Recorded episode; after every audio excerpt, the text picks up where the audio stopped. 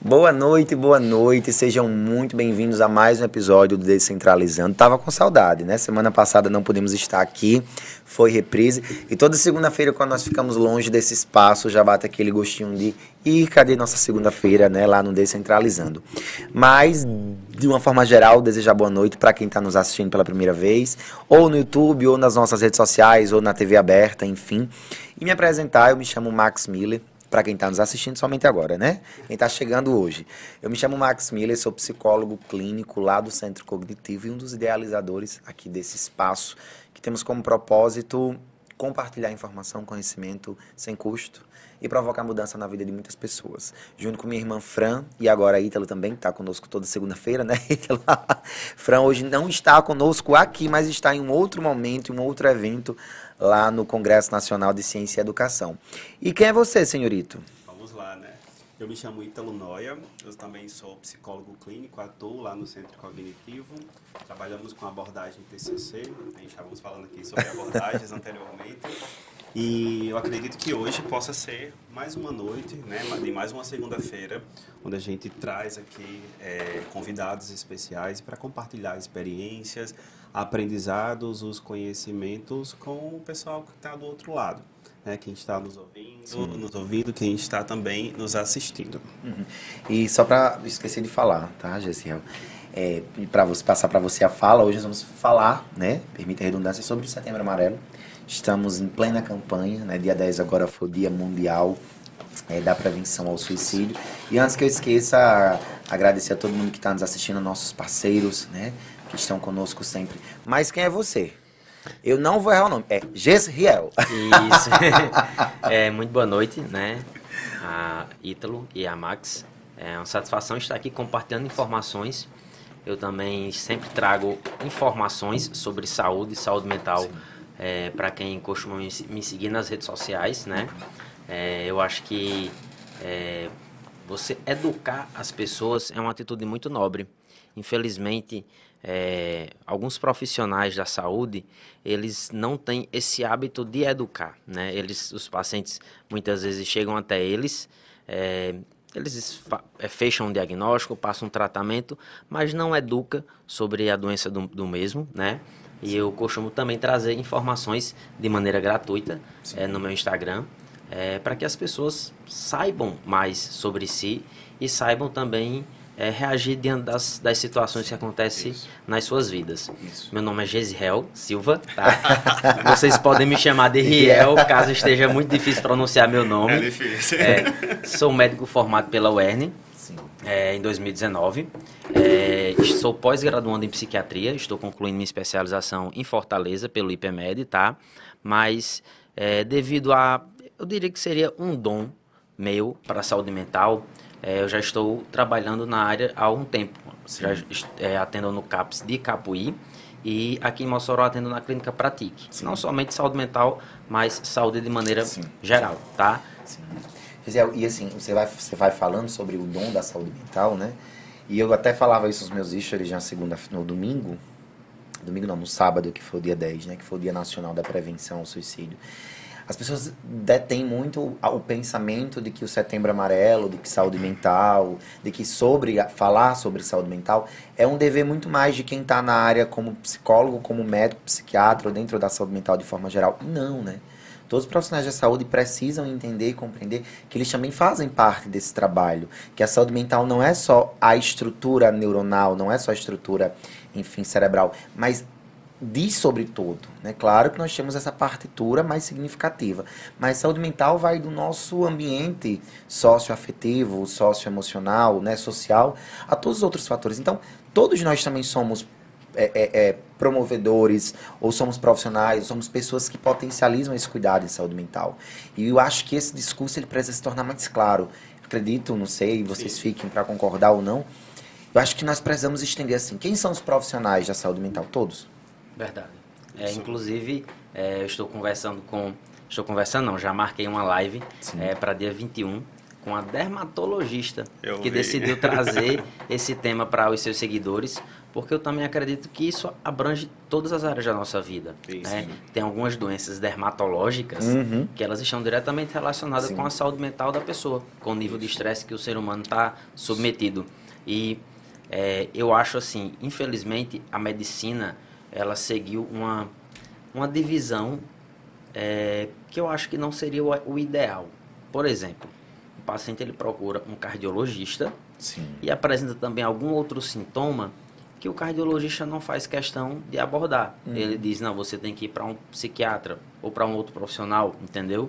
E eu costumo dizer que nós, a- acima, além de ser especialista, a gente é médico generalista. A gente se forma como clínico geral.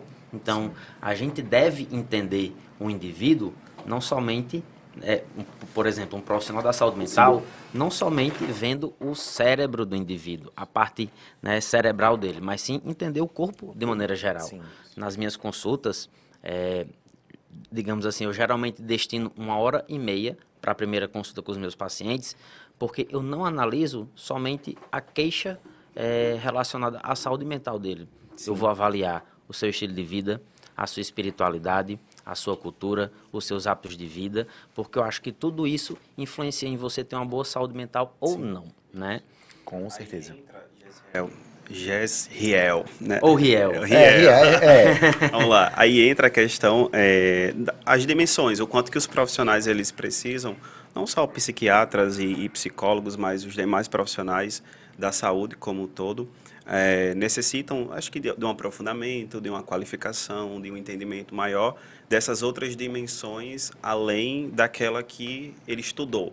Né, uma dimensão espiritual, uma dimensão social, cultural, enfim, para poder, inclusive, se aproximar da realidade do paciente. Então, na verdade, não é só uma psoríase que está acontecendo ali, né? Tem um fator que antecede para chegar até aquela etapa. Não é só um processo de descamação, queda de cabelo. Tem muito mais, assim, que acontece antes. E aí, entra a questão da responsabilidade social de cada profissional, né? o impacto que esse, esse profissional vai gerar na vida daquele paciente. E aí, entendendo essas esferas, eu, eu consigo acessar melhor, eu consigo chegar mais rápido e eu consigo compreendê-lo. Para além do que está Uhum. aparente, né? Sim. Verdade. E aí me fica assim a pergunta, né? Vou já, já lançar para vocês. Por que nós precisamos falar sobre o suicídio? Né? E por que que não só precisamos, como se tornou um problema de saúde pública, não no Brasil, mas no mundo? No mundo. Olha, é, o suicídio, ele é, ou a tendência suicida, ele é um caso muito grave dentro da medicina. Por exemplo, um paciente que sofre um infarto, um paciente que é acometido por um AVC, ele é acometido por uma doença muito grave e que muitas vezes, na grande maioria das vezes, ou se não em todas, necessita de um internamento. Sim. Um paciente que está com ideação suicida é um paciente que está na iminência de vir a- óbito. Uhum. Então, é um paciente também que precisa de um, de um cuidado muito especial e, na grande maioria dos casos, também de um internamento, né?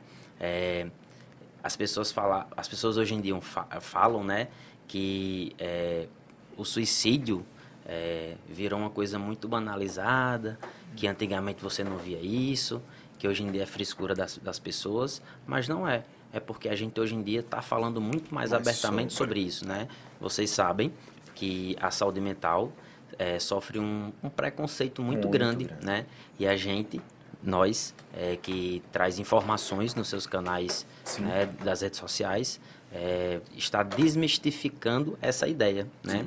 Eu diria que a grande maioria dos casos de suicídio é, seriam tratáveis se essa pessoa conseguisse é, uma abordagem, uma ajuda de maneira muito precoce, né? Sim. Porque, infelizmente, é, quem chega a cometer o suicídio são pessoas que ou não têm um amparo né, social, um amparo familiar, ou são pessoas que têm uma certa ignorância em relação a isso e não procuram ajuda. Ou as pessoas que estão ao seu redor acabam, é, digamos assim, ignorando algumas Sim. queixas ou alguns sinais que esse paciente possa apresentar é, que irá cometer suicídio. É, quando eu, eu entrei né, no, no curso de psicologia, eu não entendia muito, sendo bem franco com vocês, eu já trouxe essa fala aqui várias outras vezes, não entendia muito qual era, de fato, a importância do trabalho do psicólogo, né? Na minha categoria profissional.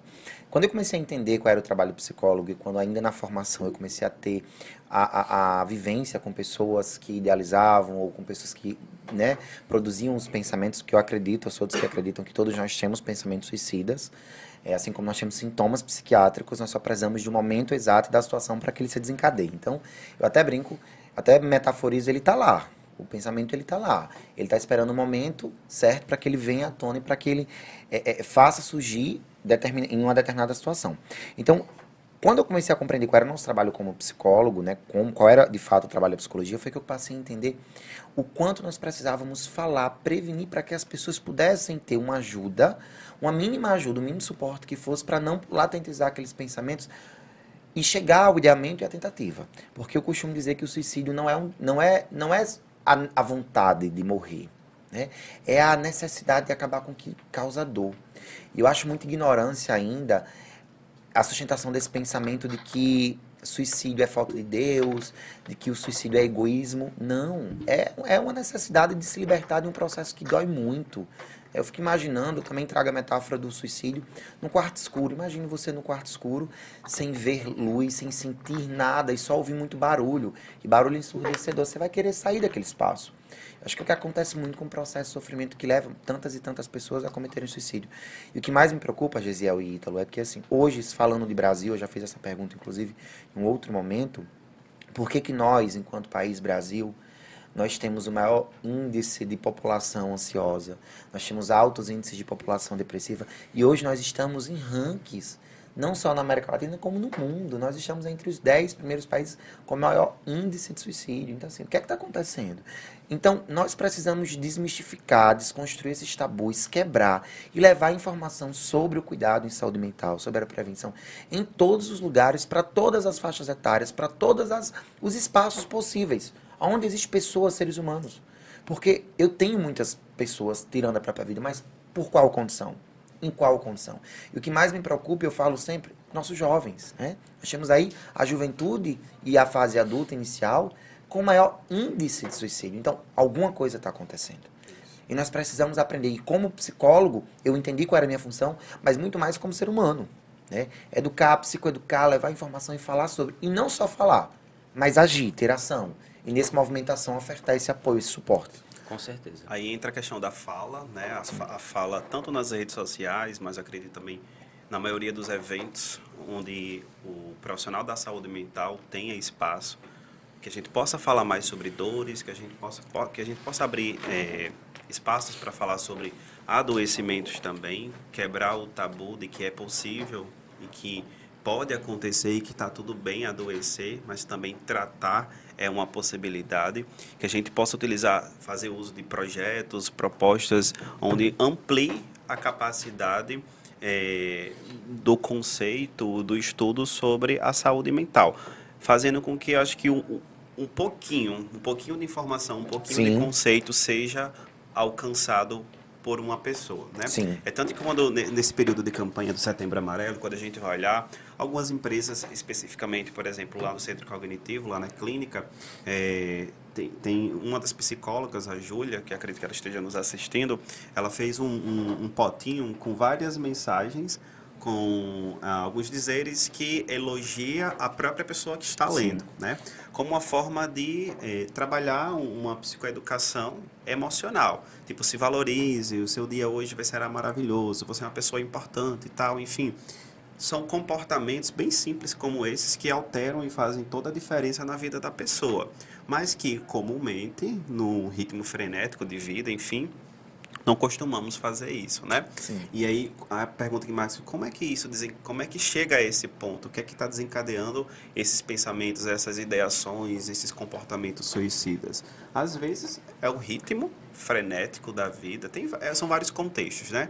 Mas o que a gente puder fazer para poder reduzir essa aproximação das ideações, dos comportamentos e até das ações suicidas a gente pode estar tá fazendo, né? Seja com um potinho desses simples com mensagens, seja numa rodada de conversa, seja no grupo terapêutico, seja na própria psicoterapia, seja no acompanhamento psiquiátrico, mas no geral que a gente consiga abrir esse espaço para que as pessoas consigam soltar, falar aquilo que dói, aquilo que incomoda, aquilo que machuca. Com certeza. É, antes de eu entrar nesse, nesse, nesse ponto aí é, sobre a abordagem direta à ideação suicida, é, Max estava falando um pouco sobre alguns índices. Sim. Eu gostaria de trazer alguns índices precisos para vocês, Por tá? Favor. É, segundo a última pesquisa feita pela OMS yes. em 2019, é, cerca de 700 mil casos é, de suicídio são registrados todos os anos. Isso sem falar dos casos subnotificados, isso, né? que tem muitos, né? Muitos, exatamente. Que se você for contabilizar isso aí, estima-se que possa chegar a mais de um milhão, né? No Brasil, cerca de 14 mil casos de suicídio acontecem por ano, ou seja, é, a cada 30, ou, desculpa, em média 38 pessoas cometem suicídio por dia. Você já imaginou 38 pessoas num país como o nosso cometendo Sim. suicídio por dia? Isso é um índice muito alarmante. Falando especificamente dos jovens, é, entre os 15 aos 29 anos, é, o suicídio foi, foi é, tido como a quarta causa de morte, de morte. só perdendo para acidentes de trânsito, tuberculose e violência interpessoal, tá? E é, é, o suicídio é um problema de saúde pública, né? E segundo a própria OMS, todos os anos é, pessoas, mais pessoas morrem em decorrência do suicídio do que HIV, malária, Sim. câncer de mama, guerras e outros, né? Sim. É, e falando-se ainda é, sobre o Brasil, cerca de 12,6% é, a cada 100 mil homens comete suicídio, em comparação com 5,4% das mulheres. Então, Sim. assim, isso é um índice muito alarmante, né?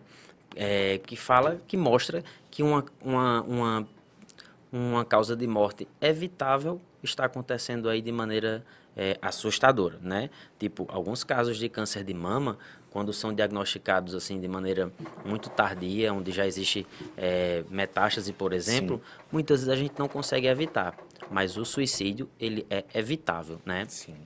E trazendo um pouco sobre o que Ítalo falou, né, sobre a abordagem é, aberta sobre o suicídio, é, eu costumo conversar com os meus pacientes e iniciar a minha consulta falando que eu sou paciente psiquiátrico, eu faço acompanhamento psiquiátrico, faço terapia, já para ele ver que ali por trás daquele, daquela mesa existe uma pessoa como ele. E que e quando eu tinha 15 anos, é, eu não sabia nem o que era isso, nem o que era depressão. Eu tive um quadro de depressão grave que eu passei o ano 2015 todinho pensando em cometer suicídio, e pensando em como eu iria fazer isso. Graças a Deus consegui sair desse quadro é, sem nenhum acompanhamento, sem nenhum é, diagnóstico realmente do que eu tinha, vim entender que eu tinha tido suicídio é, depois que eu entrei na faculdade de medicina, mas que eu naquela época eu não chegava para conversar com ninguém. Porém, eu já apresentava sinais indiretos disso e que ninguém ao meu redor conseguiu Sim. perceber, né? Sim. E eu, eu, tipo assim, alguns profissionais ficam, ficam um pouco constrangidos em abordar essa questão, se o paciente ele tem ideação suicida ou não. E muitas vezes, quando a gente pergunta isso para o paciente, a gente vê um certo constrangimento Sim. em falar sobre isso. Né? Então, Sim. eu costumo ir de maneira assim, bem sorrateira para poder abordar esse tema. Eu não falo diretamente, você pensa em cometer suicídio? Mas, por exemplo, alguns pacientes mais idosos, eu pergunto, pensa na morte com, com certa frequência? Aí, ah, sim, já pediu para Deus levar você em algum momento, porque é muito difícil você chegar para um paciente e dizer, você já pensou em tirar a própria vida? Uhum, porque o sim. paciente se vê como um lixo, né? Como uma pessoa realmente que não tem Deus, quando ele admite que já pensou em tirar a própria vida. Então a gente tem, tem que ter muita delicadeza, empatia para chegar nesse ponto e para dizer para o paciente que essa ideia não é decorrente de uma falta de Deus, porque Não. você é uma pessoa ruim, e sim que ela está pensando naquilo dali é, como consequência da sua doença. Sim. E você trouxe uma coisa muito importante na sua fala, Gesiel. É, quando, quando, quando falta educação, falta uma série de coisas. Né? Quando falta psicoeducação, falta uma série de coisas. Quando nós trazemos a questão do suicídio como um problema de saúde pública, né, é porque falta cada vez mais nós potencializarmos essa discussão, essa fala sobre a necessidade da, do autoconhecimento, sobre o entendimento das emoções. Eu acho que nós já temos mudado um pouco, né? Por exemplo, hoje em dia nós temos entrando aí no rol das obrigatoriedades a educação sobre as emoções nos ambientes escolares. Então, acho que não é o suficiente, mas eu compreendo como já sendo um passo de muitos que estão e precisam ser dados, porque nós estamos ensinando as nossas crianças a entenderem sobre suas emoções. Né? Que aí cresce um adolescente que compreende essa necessidade e que fica um pouco mais fácil, fica um pouco mais claro de chegar a um entendimento de onde é que surgem esses processos de sofrimento, de como esses processos eles quais são as consequências que esses processos acabam produzindo em nós, né, no nosso bem-estar como um todo, não só no mental. Então, nós precisamos fomentar mais essas práticas, falar sobre saúde mental nas escolas, falar sobre saúde mental em todas as instituições, não só públicas, mas em todas as instituições que estão na nossa sociedade, sociedade civil, porque enquanto mais falarmos sobre saúde mental, nós vamos estar psicoeducando a quebrar esses tabus que envolvem esse aspecto que é de suma importância. O suicídio, ele é, na verdade, para mim, assim, ao meu ver, como Max, pessoa, Max, psicólogo, a maior consequência da, do descaso, da falta da informação sobre saúde mental. Porque, na verdade, é uma negação desse acesso, desse cuidado, desse acolhimento. Uhum. Então, por que, que nós temos altos índices? É nada mais, nada menos do que o reflexo da falta de educação. E eu falo não educação básica, não educação do letramento, mas uma educação principalmente sobre as emoções. Verdade. Né? E a gente fala sobre a, a Max falando sobre a questão das emoções e da educação, o quanto que dentro, dos consult, dentro do consultório, né, dentro da clínica em psicologia, quanto que a gente trabalha essa essa abordagem da educação emocional com os nossos pacientes. Né? É comum, por exemplo, o paciente que busca pela primeira vez o atendimento psicológico, é comum que ele se perca. Pode entrar é comum que ele, que ele, que ele se perca de uma certa maneira, né? Por quê? De uma, de uma certa forma, tudo bem? Chega aqui. gente, só interrompendo. Quem chegou agora conosco foi o nosso segundo convidado, né? O Gustavo. Então, você conclui sua fala e ele se apresenta, né? É, já estou finalizando. Não, tranquilo. Mas o quanto que é, eles chegam ainda verdes e inexperientes em relação às questões emocionais, né? Quanto que as, as, as emoções primárias ainda são totalmente desconhecidas no seu universo. E aí o quanto que isso, a falta de, desse conhecimento em relação às emoções, o quanto que leva essas pessoas, por exemplo, ao processo de adoecimento. Né? E esses adoecimentos nada mais é do que a dificuldade de conviver com as, rea a, a, as reações fisiológicas das emoções geradas no, no, no dia a dia, no, no cotidiano. Uhum.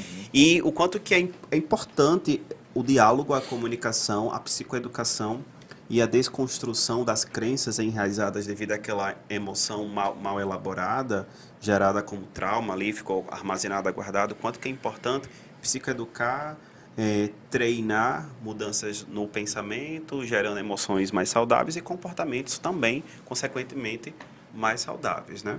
Então, a, a educação emocional, ela precisaria ser quase que um pré-requisito, não somente no, no, ensino básico, mas acho que dentro dos lares também, né? Dentro de casa e nos outros espaços onde existe essa convivência humana. Sim. Chavo, você chegou agora, mas né, já estava previsto. Deixa antes de tudo lhe agradecer, certo? Esse é o nosso segundo convidado, Gesriel, tá?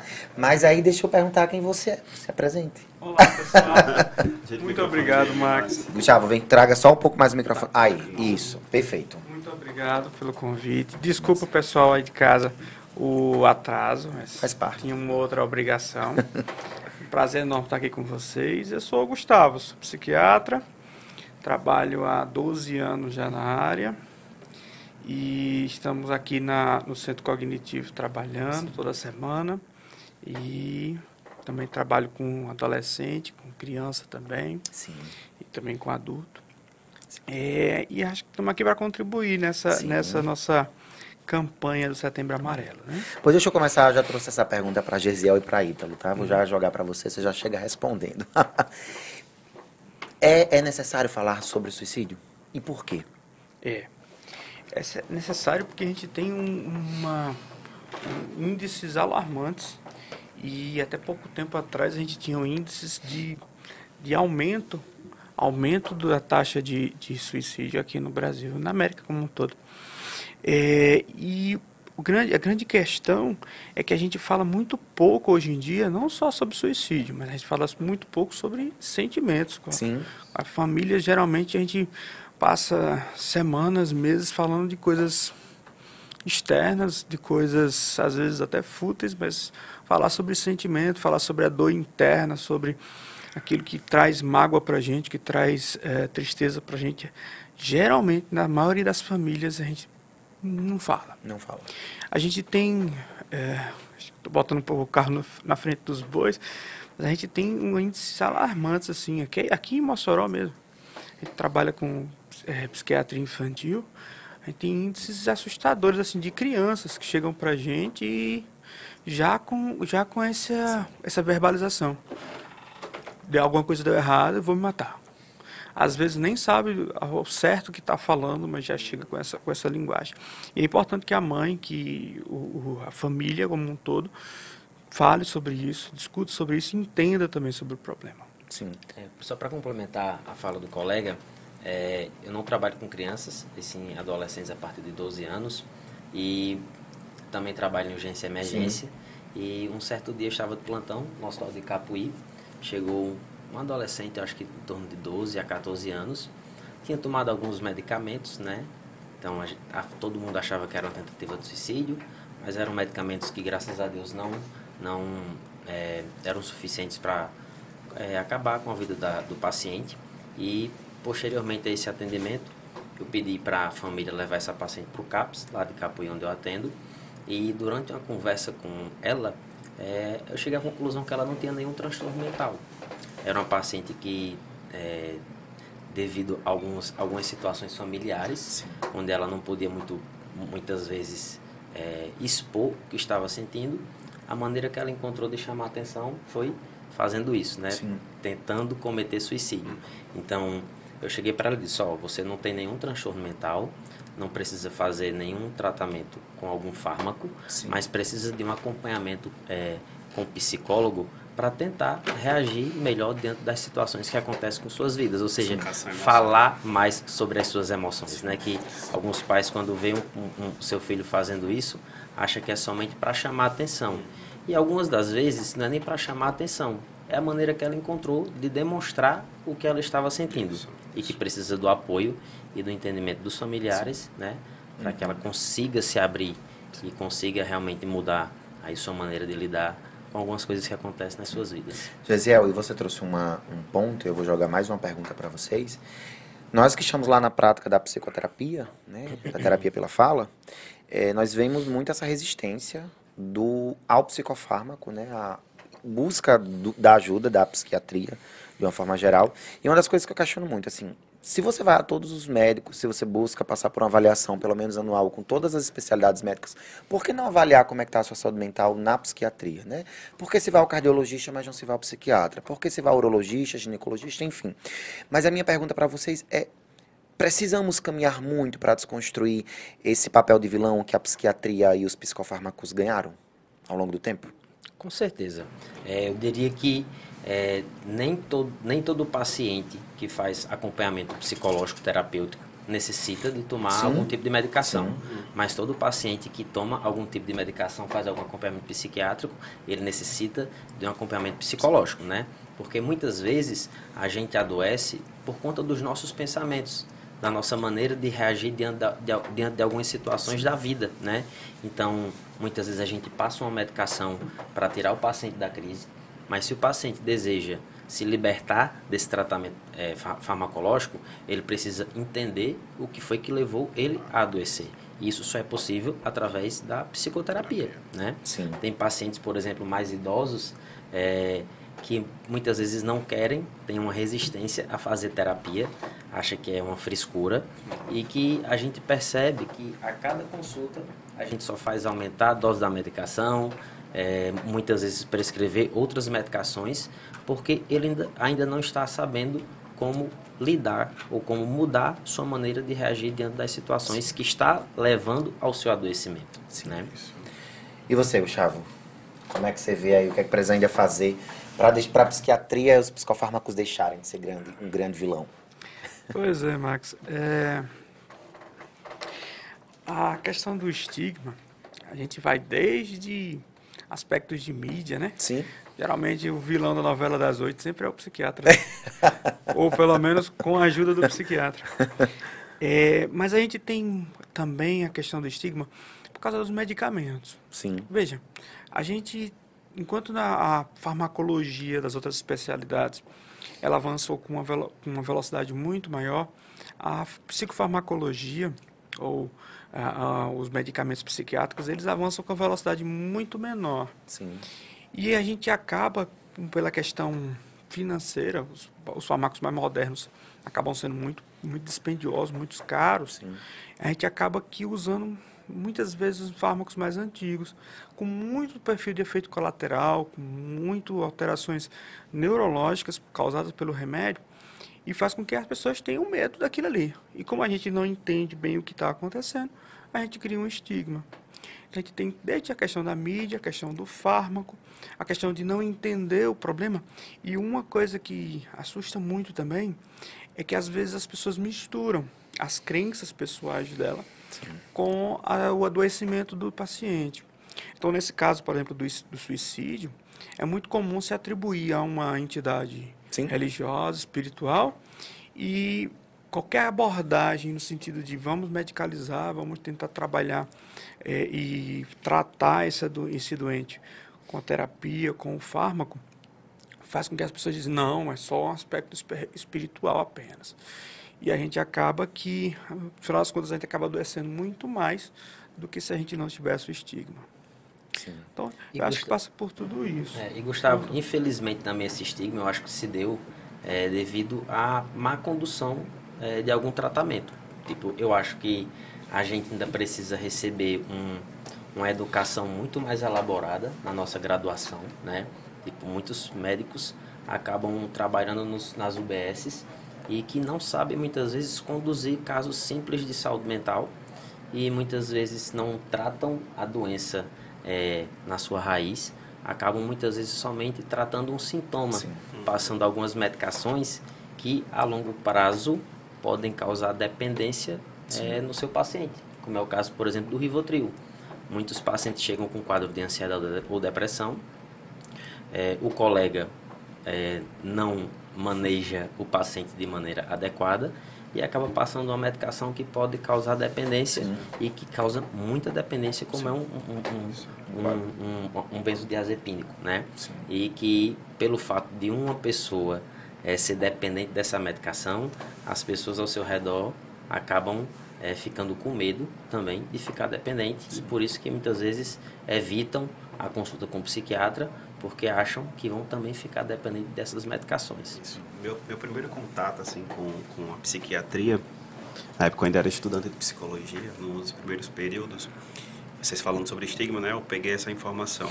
Eu tenho um estigma muito grande por causa das minhas vivências em relação à saúde mental, uhum. principalmente no, no, no que diz respeito à psiquiatria as minhas, as minhas vivências e experiências em relação à psiquiatria eram que pessoas realmente completamente fora de si, fazendo uso de medicações totalmente dopadas, né? E aí condutas é, de profissionais que levavam a mudanças de comportamentos disfuncionais na, naqueles pacientes e eu cresci entendendo dessa forma. É tanto que na primeira eu, eu relutei muito para poder ir à psiquiatria. E aí, acredito eu, eu e assim como muitas outras pessoas que também são pacientes psiquiátricos, até chegar à psiquiatria, passa por um longo processo de desconstrução. É uma caminhada um pouco dolorosa. Primeiro você sofre bastante para depois você aceitar que precisa de um serviço de psiquiatria, de um profissional psiquiatra.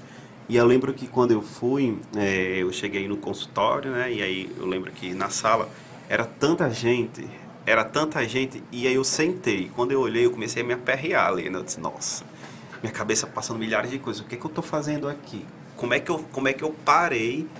É, como é que eu cheguei a esse estado? E começa o processo de culpabilização, tal, enfim, até entrar na sala do médico. Então eu fiz, eu fiz de um tudo assim para poder não chegar lá.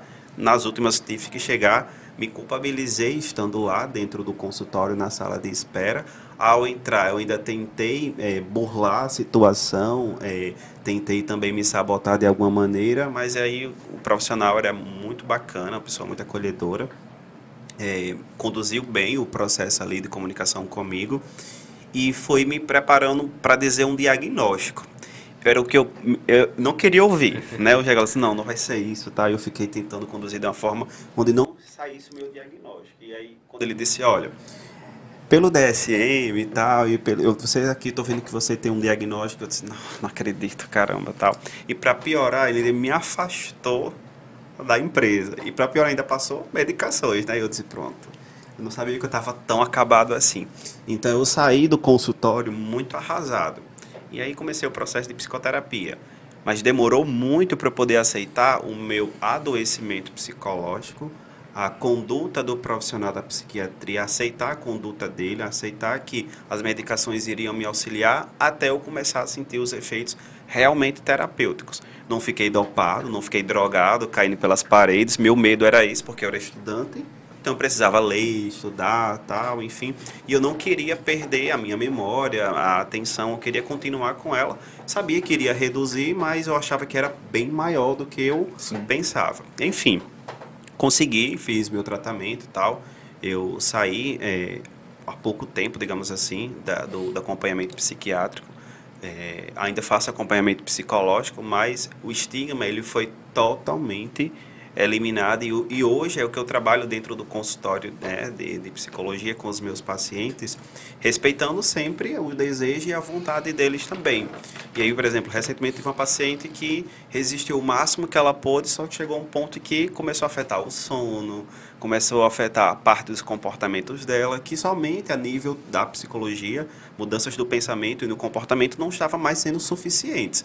E aí foi quando ela entendeu, eu disse, pronto, agora vamos fazer. E aí iniciou o tratamento psiquiátrico e hoje é uma outra pessoa. Desconstruiu aquele estigma criado, né? Enfim, e hoje são só elogios. Graças a Deus que eu conheci, graças a Deus que eu aceitei, agora eu estou conseguindo pensar assim, dormir melhor, agir dessa maneira, minha autoestima melhorou, hoje eu sou uma pessoa mais motivada e eu quero realmente continuar. Porque o medo era justamente o mesmo medo que eu tinha, que eu acredito que seja na maioria das pessoas. Até chegar lá, a cabeça vai a mil, pensando em milhares de coisas, né? Com certeza. E eu, tipo assim, eu, quando o paciente chega para mim e fala que é, não queria estar ali, relutou muito em estar ali, eu digo, ó, oh, isso é totalmente compreensível. Porque eu, como profissional da saúde mental, eu também relutei muito até entender que eu tinha um, um diagnóstico que precisava de, de, de, de medicação, imagine quem não tem esse conhecimento. Né? Então, eu tento é, fazer com que a pessoa se sinta é, completamente normal, que ela perca essa culpa uhum. né, que ela tem de não querer é, aceitar que ela tem algum problema, porque isso é natural de todo ser humano. Sim. Ninguém quer aceitar que precisa tomar alguma medicação, que precisa de algum acompanhamento. Associar então, fraqueza, né? Na verdade, eu sou doente, eu sou fraco, logo pois não é. presto. Tal, Mas eu, eu acho que é muito o contrário, é, é exatamente o contrário. Exato. Quem decide procurar ajuda e quem é, ouve a opinião de um profissional e segue suas recomendações é uma pessoa muito forte, né? É uma Sim. pessoa que é, consegue ver a realidade, encarar e saber é, lidar da melhor maneira possível, ao invés de negar. Nós temos alguns traços, né? Vou só jogando pergunta para vocês. Nós temos alguns traços bem característicos quando se fala sobre suicídio, né? E aí nós podemos pegar a palavra estigma, né? E aí é para aonde eu quero chegar com a minha próxima pergunta. Hoje, é claro, notório que temos mais mulheres em processo psicoterapêutico do que, do que homens, né? Esse quadro tem mudado consideravelmente pós-pandemia. Né? Claro, porque o adoecimento psíquico ele ficou muito visível. Né? Temos aí uma pandemia silenciosa. Mas, contra a essa informação, nós temos a maior número de homens né, que cometem suicídio do que mulheres. O estigma fomenta essa diferença, essa distinção ou não? Acredito que a quantidade de mulheres que tentam suicídio é muito maior. Uhum. Já a quantidade de suicídios efetivados é que, de realmente morte, é que é maior em, no sexo masculino. Por causa do método. Sim. Geralmente o homem tenta com métodos mais, mais letais. Bom, é, aí vem, vem todo um aspecto cultural, etc. Mas é, eu não vejo tanta associação assim Uhum. com, nas mudanças pós-pandemia, não. É, Permanece um padrão que a gente já tinha. Mulher tenta mais, homem efetiva, efetiva mais por causa dos métodos, Dos métodos. mais letais. E também porque acaba sofrendo muito mais em silêncio. Muito mais Uhum. difícil falar Sim. muito mais difícil sair da, da concha Uhum. e abrir o coração, falar Sim. com alguém, descarregar os sentimentos, iniciar um processo terapêutico, aceitar que precisa de ajuda, esse tipo de coisa. Então a gente tem uma sociedade que é, acaba é, alimentando o estigma nesse sentido. Então, Gustavo, homem em terapia, não. É, me permite usar essa palavra. O machismo produz esse engessamento de retirar esses homens, de nos retirar desses espaços. Então, se nós tivéssemos mais homens em processo psicoterapêutico, nós teríamos uma prevenção mais efetiva. Eu acredito que, que isso é, é- é totalmente é, correto, até porque os índices de uso de substâncias, né, como álcool, tabaco ou drogas ilícitas em- dentro dos homens é maior do que nas mulheres. Por quê? Uma mulher, quando ela identifica que está passando por algum sofrimento mental, ela vai em busca de ajuda. O homem não. Ele vai em busca de meios mais, digamos assim, mais fáceis de aliviar o seu sofrimento. E chega um momento em que aquela, aquele meio que ele encontrou de aliviar a sua dor é, não, não, não funciona mais, até chegar ao ponto em que ele decide que não tem mais solução para o caso dele ah, e chega a tentar cometer suicídio. né? E é um processo que poderia, poderia não, pode, né, ser evitado. E é como a gente falava, Gustavo, antes de você chegar, né, GCL e Ítalo, esses índices como tem aumentado nos nossos jovens, né, como tem crescido o índice de suicídio. E é interessante quando você fala assim os métodos, né? Eu lembro que quando eu comecei no universo da saúde mental, lá na psicologia, quando se falava, hoje a gente fala muito mais sobre o suicídio, até dentro das próprias universidades, mas ficava muito na minha no meu curioso, né, na minha curiosidade em, em tentar entender o que era o suicídio, mas como ele era executado, de que forma. E eu lembro que falar sobre as- os métodos era meio que arriscado porque você poderia potencializar a prática disso. O que é que vocês me dizem sobre Eu isso? já ia falar sobre isso na- nas minhas primeiras é. experiências. Tranquilo. Quer falar? Não pode. Na minha primeira experiência de palestra, né, ser convidado para falar sobre Setembro Amarelo, eu lembro que teve uma das pessoas que fez esse levantamento. Né? Mas será que você falar sobre isso, você não está estimulando a gente a pensar, a não só pensar, mas a idealizar a possibilidade do suicídio? Né? E aí, é, nesse experiente, isso me bateu logo um desespero. Eita, será que eu estou fazendo aqui algo algo errado? Será, o que é que eu estou realmente, com, como é que eu estou conduzindo? Aí me fez reavaliar se realmente a minha prática, a minha conduta, as minhas falas e até mesmo acho que o material que eu estava utilizando como maneira de psicoeducar, se estava realmente coerente com aquilo. Lembre que duas pessoas nesse mesmo local fizeram essa mesma pergunta. Uma perguntou, a outra concordou e reafirmou. E vocês, o que é que vocês acham realmente? Falar sobre o suicídio estimula a ideação suicida para quem já tem essa pré, quem já está nessa condição? É, eu tenho as minhas, as minhas ideias pessoais. Ah, a, gente, a gente tem uma linha tênue aí. Por um lado, a gente pode realmente é, bota, bota na mesa o tema. Sim. Então, muitas pessoas vão conseguir falar sobre isso. E aquele sofrimento que ela não sabia dar um nome, ela começa a dar um nome para aquilo.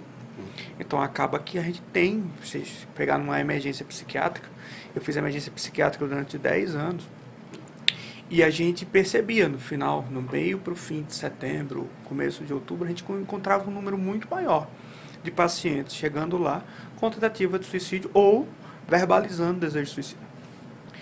Agora, a gente, a gente não tem a certeza se isso é porque ela conseguiu agora dar nome para o que estava sentindo ou se foi algo estimulado. Eu acredito que não seja algo estimulado, mas agora ela conseguiu verbalizar, conseguiu falar sobre aquilo que estava incomodando ela. Na verdade, a gente deveria ter nas escolas, por exemplo, nas faculdades, até nas grandes empresas, palestras falando isso durante o ano. A gente poder conversar sobre o tema, sobre, na verdade, sobre o tema de saúde mental, como estimular e etc. Porque a ideia não é chegar ao, ao, diagnóstico da pessoa que está sofrendo ao ponto de pensar em suicídio. A ideia é a gente prevenir, fazer com que a pessoa tenha uma qualidade de vida, evite adoecer ou é, se perceba adoecido o mais rápido possível para a gente evitar Sim. chegar nesse ponto. Mas aí é que tá. A gente, infelizmente, na minha prática pessoal, eu encontrava assim um índice maior, pessoas chegando na emergência com isso. É, mas, a, na minha humilde opinião, é mais o fato de que a gente até então a gente não estava dando nome para aquele sofrimento. Sofri Sim. em silêncio. Pensava em me matar, me cortava. E não, é uma coisa da adolescência. Sim. É uma coisa da juventude. Ah, o que você está sofrendo? Ah, isso aí é, é, é, coisa espiritual. Ah, isso aí é tal coisa. Sim. Ao invés de chegar e, e dar nome aos bois. É, eu acho que assim, falar das maneiras de cometer suicídio talvez a gente acaba, acabasse dando ideias para a pessoa de, de, de como fazê-las. Eu acho que isso, numa roda de conversa, por exemplo, numa palestra, não seria tão interessante de falar sobre as maneiras de cometer suicídio, e sim falar sobre ideações suicidas, né? sobre esse, esse pensamento da, do, do paciente em, em tirar a própria vida. É, agora, com relação aos meios de cometer suicídio, eu costumo sempre a perguntar para os meus pacientes, primeiramente, se ele pensa na morte com frequência, segundo, se pede, já pediu para Deus é, levar é, ele em algum momento. Terceiro, se ele mesmo já pensou em tirar a própria vida. Quarto, se ele já chegou perto de, de fazer isso. E quinto, de qual maneira é, ele pensa em, em fazer uhum. isso, né? Porque algumas vezes o paciente ele fala que já tentou ou tenta cometer suicídio é, de maneiras que a gente sabe que não, não, não, não, não chegaria a esse fim, né? E sim são tipo meios que o paciente às vezes acaba demonstrando para as pessoas que estão ao seu redor de que ele realmente está em sofrimento. E quando você vai avaliar a fundo, é um paciente que muitas vezes não quer de fato morrer, mas ele quer encontrar meios para acabar com o sofrimento dele, né? E eu acho que é muito importante você chegar a, a, a esse assunto para saber o nível de gravidade é, do, da ideação suicida da pessoa, né? É, Gustavo, você, você ia falando e me deu alguns, alguns flashes de... Eu lembro, eu, eu venho de uma cidade do, pequena, né? Severiano Melos, 5, 6 mil habitantes. E eu lembro que na minha infância, um suicídio era um evento épico, né? Vou usar essa palavra, me permitam. Não é na perspectiva de agressão ou violência. Então, quando alguém cometia suicídio, aquilo é, era assunto na cidade durante muitos dias. E quando criança, adolescente, quando eu vivenciava esses momentos culturalmente no, na, na cidade, aquilo me gerava uma, uma, alguns questionamentos, né? E um dos questionamentos, né, que eu só vim conseguir, como você bem traz, nomear, produzir nomenclaturas, titulações, foi já na faculdade por que, que as pessoas produzem, por que, que as pessoas chegavam à tentativa de suicídio.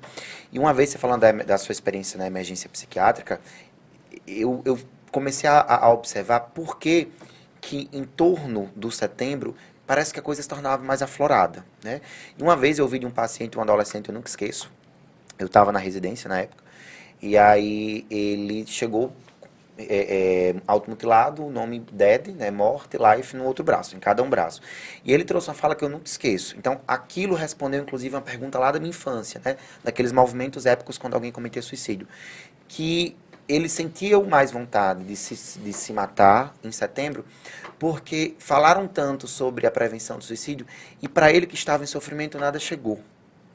Então, se nem no mês que se faz campanha sobre prevenção do suicídio se importaram com ele, ninguém que estava ali no, nos espaços que ele ocupa se importou. Então, qual outro momento do ano iam olhar para o sofrimento dele? Então, ali para ele foi meio que o gatilho. Então, já que eu estou aqui, eu vou me matar logo, né? Vou tirar minha própria vida, porque assim acaba de uma vez por todas. E eu fiquei me perguntando sempre, e eu imaginava que era só uma percepção minha, na minha prática clínica, de que era real esse alto índice da tentativa do suicídio, principalmente do meio para o final de setembro. Uhum. E até me alivia um pouco quando você traz na sua fala aí de longos anos na emergência psiquiátrica, e eu fico associando que talvez seja um dos pontos que levem também as pessoas a cometerem suicídio, especificamente nesse mês, que é o mês de prevenção. Porque enquanto nós estamos aqui, por exemplo, falando, na, ocupando outros espaços nas nossas redes sociais, tem muita gente que está com esse ideamento, que está com essa perspectiva de sofrimento e que não está conseguindo se sentir acolhido no tocante do cuidado. Verdade. Então aí é Exatamente. um- uma linha muito tênue e um fio que não sustenta, que não dá sustentabilidade. Eu vou trazer um exemplo pessoal. né? Eu fiz uma postagem sobre o Setembro Amarelo no meu Instagram recentemente. Uma seguidora chegou para mim e disse: é, Vocês falam muito sobre é, prevenção do suicídio durante esse mês e nos outros meses fingem não se importar. Sim. Então acho que isso é algo que deveria ser abordado durante o ano todo e não somente no mês de setembro, porque muitas vezes realmente dá a impressão para as outras pessoas que a gente só se preocupa com esse tema no mês de setembro Sim. e nos outros meses a gente não está nem aí para as queixas do paciente. Isso. No período do- Nesse período da pandemia, só, só, com licença, Gustavo, rapidinho. Nesse período da pandemia, eh, eu, eu- na época eu, eu ainda estava trabalhando, tive uma experiência com a psicologia educacional, psicologia na educação. E aí eu lembro que houve, surgiu uma preocupação muito alta eh, de incluir os psicólogos dentro das escolas, né? Como essa estratégia de trabalhar educação emocional, de trabalhar os processos de relações interpessoais e outros, outras temáticas também. E aí, é, eu lembro o quanto que isso, assim, o quanto que a minha, a minha experiência foi um pouco impactante pela realidade que eu comecei a ver dentro das escolas, como psicólogo escolar, né? Uma coisa era eu ver enquanto professor, e, enfim, outra coisa é enxergar como psicólogo Sim. as relações que acontecem é, dentro desse estabelecimento. E aí eu lembro que é, a- os- o meu primeiro impacto foi com a quantidade de bullying que existe dentro das escolas, né? O quanto que esse espaço que oferta a educação, desenvolvimento social, enfim, quanto que também existe todo o preconceito é, praticado com bullying e outras coisas também, o quanto que isso afeta. E aí, não somente o processo de isolamento devido à pandemia, mas também o que essas crianças e adolescentes sofriam dentro desses espaços. O quanto que eu atendi de uma maneira não clínica, mas em escuta terapêutica, adolescentes totalmente depressivos. Eu fiquei muito assustado com, com o, o, o quantitativo que eh, se apresentou para mim. E o quanto que colaboradores, profissionais, eh, funcionários públicos lá dessa escola estabelecimento, o quanto que eles também estavam com uma burnout, por exemplo, e era muito notório o, o comportamento, os pensamentos, na fala deles também, a, o adoecimento instalado. Além de ah, os outros transtornos eh, super aflorados, como um transtorno de personalidade borderline ou um transtorno de, de, eh, de bipolaridade. Então, o quanto que isso era muito presente, e quanto que isso ficou aflorado, e o quanto que é importante também, não somente os, ah, nós psicólogos, né, que somos também da saúde mental, mas outros profissionais também passearem por esses espaços como uma forma de prevenção a, a- aos adoecimentos psicológicos, especificamente ao suicídio. Né? Então, quando você fala assim, ah, será, é só setembro que se fala sobre, é, que usa essa campanha do, do, do, para se falar sobre o suicídio, combate ao suicídio, e aí eu vejo que no sistema educacional já tem instalado essa perspectiva de trabalhar, de implementar a saúde mental, o estudo e a, dentro da educação a importância da saúde mental no desenvolvimento social, cognitivo, enfim, emocional das crianças e também dos adolescentes. Só que isso ainda é muito mínimo, isso ainda é muito é pouquinho e isso ainda é como se fosse um projeto engateando. Mas eu acredito que essa é, é uma boa iniciativa, acho que isso colabora para a quebra de sair somente do, de sair do setembro e ampliar para os outros meses também. Quanto que a gente pode prevenir, ajudar, enfim, no desenvolvimento social daquela pessoa e, e também a- as questões emocionais. Graças a Deus as redes sociais veio muito para expandir esse conhecimento, Uhum. né? Que antigamente as pessoas não tinham e hoje em dia você consegue acessar é, informações sobre saúde mental de maneira muito é, mais rápida, né? E mais fácil do que a gente tinha ah, antigamente. Por exemplo, eu quando falei que eu tive depressão quando eu tinha 15 anos, eu não sabia o que era aquilo. Eu não, eu não conseguia entender o porquê que eu pensava em, me, em, em cometer suicídio todos os dias, sendo que minha vida estava tudo, tudo, tudo tranquilo, tudo perfeito, né? Graças a Deus não aconteceu nada, nada de grave comigo, mas se naquela época eu tivesse acesso à informação como os jovens de hoje, talvez eu pudesse entender e procurar ajuda. Né? A gente tem muito adolescente que chega sozinho, inclusive, no consultório. Ah, eles cada vez mais estão cada vez mais proativos nesse Sim. sentido uhum. e mais informados. Eles chegam, é comum, comum isso. Acho que toda semana chega algum adolescente sozinho, sem a pai e sem a mãe, porque eu quero me cuidar. Às vezes a mãe ou o pai até discordam, acha que não, que, que ela não tem nada, ou que ele não tem nada. E aí vai entre os estigmas e os preconceitos do pai ou da mãe. Mas uh, o, o, jovem lá já com, com a consciência de procurar ajuda. Sobre a questão do, do setembro amarelo, uma coisa que assusta bastante é que a gente fala muito, mas muito mesmo sobre o setembro amarelo, mas quando a gente chega em janeiro, janeiro branco, janeiro de, de, estimular a saúde mental, de valorizar as coisas que te fazem bem, de, de fazer a tua vida, tentar fazer a tua vida ser mais plena, mais é, mentalmente saudável, ninguém nem fala. ninguém nem fala, mal não passa nada na mídia sobre isso. A gente fala sobre o, o que dá ibope é falar da desgraça, Sim, falar do, do, da consequência. Uhum. A gente deveria ter passado o ano todo estimulando a qualidade de vida da população, uhum. estimulando a falar, a se abrir, a, ter, a estimular amizades adequadas, músicas adequadas, filmes adequados, fazer com que a população é, a, a, juventude consiga sentar na mesa de casa e conversar com o papai, conversar com a mamãe. É, é, a gente falar sobre o sentimento da gente dentro da família e outras muitas coisas. E não só falar de suicídio, suicídio no final, é. que a gente já está num problema mais grave, né? Acho que é por aí. Verdade. É, e recentemente eu atendi uma paciente lá no CAPS de Capuí. Era um paciente que estava fazendo um, um, acompanhamento psiquiátrico, tinha um caso bem mais grave. Foi prescrito é, algumas medicações que a família achou que fosse um excesso Sim. e que acabou desestimulando a paciente a fazer o seu tratamento. No fim das contas, a paciente tentou cometer suicídio e na cabeça dos pais, ela tentou fazer aquilo dali para chamar a atenção da família. E é uma paciente que quando eu passou na, na consulta comigo, ela me disse, doutor, eu amo viver, eu quero viver, eu não quero me matar, mas hoje em dia se eu sair daqui, eu for para casa, eu vou pensar nas maneiras que eu possa cometer isso. Eu cheguei para a família para abordar esse assunto e eles achavam que fosse frescura, fosse alguma maneira de chamar a atenção, Sim. entendeu? Não valorizaram tanto essa queixa da paciente, uhum. que infelizmente os pais acham isso, que é somente frescura, Sim. né? E que muitas vezes a paciente pode nem querer realmente cometer suicídio, mas se ele está falando sobre aquilo, se ele está é, mostrando sinais de que pode acontecer, é um paciente que necessita de uma atenção especial. Isso é verdade. O papo tá maravilhoso. Eu tô aqui viajando, vocês estão falando, mas só que nosso tempo chegou ao fim. É coisa rápida, né? Rapaz, que é isso. Mas eu já deixo o convite para os próximos, tá? Para os próximos episódios. Importante, Gustavo, você estava falando aqui já me dando ideias. Vamos falar sobre a potencialização da vida, não somente sobre o suicídio, claro. né? Então já trazer para os próximos, pelo menos uma vez a cada mês, uma pauta que fale sobre essa valorização, sobre essa potencialização, não somente no Janeiro Branco. Mas Gustavo Gerciel, meu muito obrigado, tá? Obrigado em nome de todo o pessoal do Descentralizando, todos nós. Como é importante falar desse assunto e criar novas pautas para tentarmos reverter uma situação que leve ao suicídio, que leve pensarmos dessa forma como a mais rápida de aliviar o sofrimento. Meu amigo Ítalo, muito obrigado. Eu que agradeço. Tá? E agradecer os nossos colaboradores, o pessoal da Sagui, nossos produtores, da nossa TV, os nossos colaboradores, Carnale, Tropical Coco, o pessoal do Centro Cognitivo.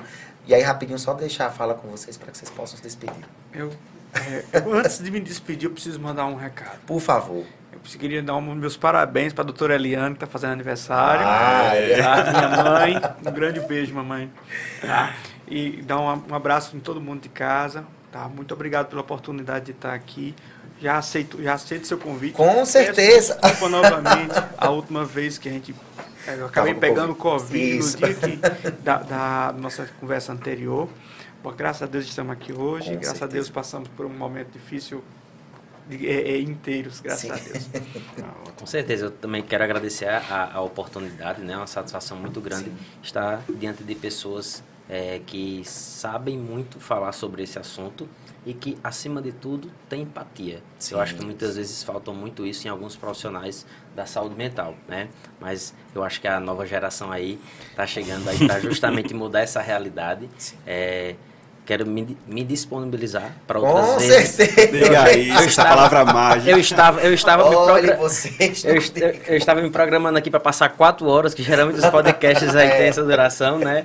Mas enfim, Nossa- estou à disposição para falar até mesmo sobre saúde, sobre estilo de vida, que isso com certeza tem muito impacto eh, na saúde mental das pessoas, né?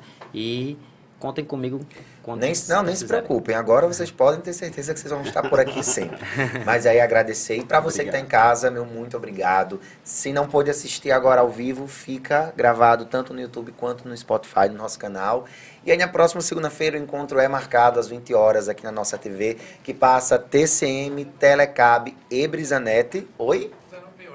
Às 19 horas. Às 19, eu disse 20? Não, 19 Eu horas é o nosso horário novo. Então até próxima segunda-feira e uma boa semana. Valeu, tchau, Finalizando. tchau, gente. É rápido, né?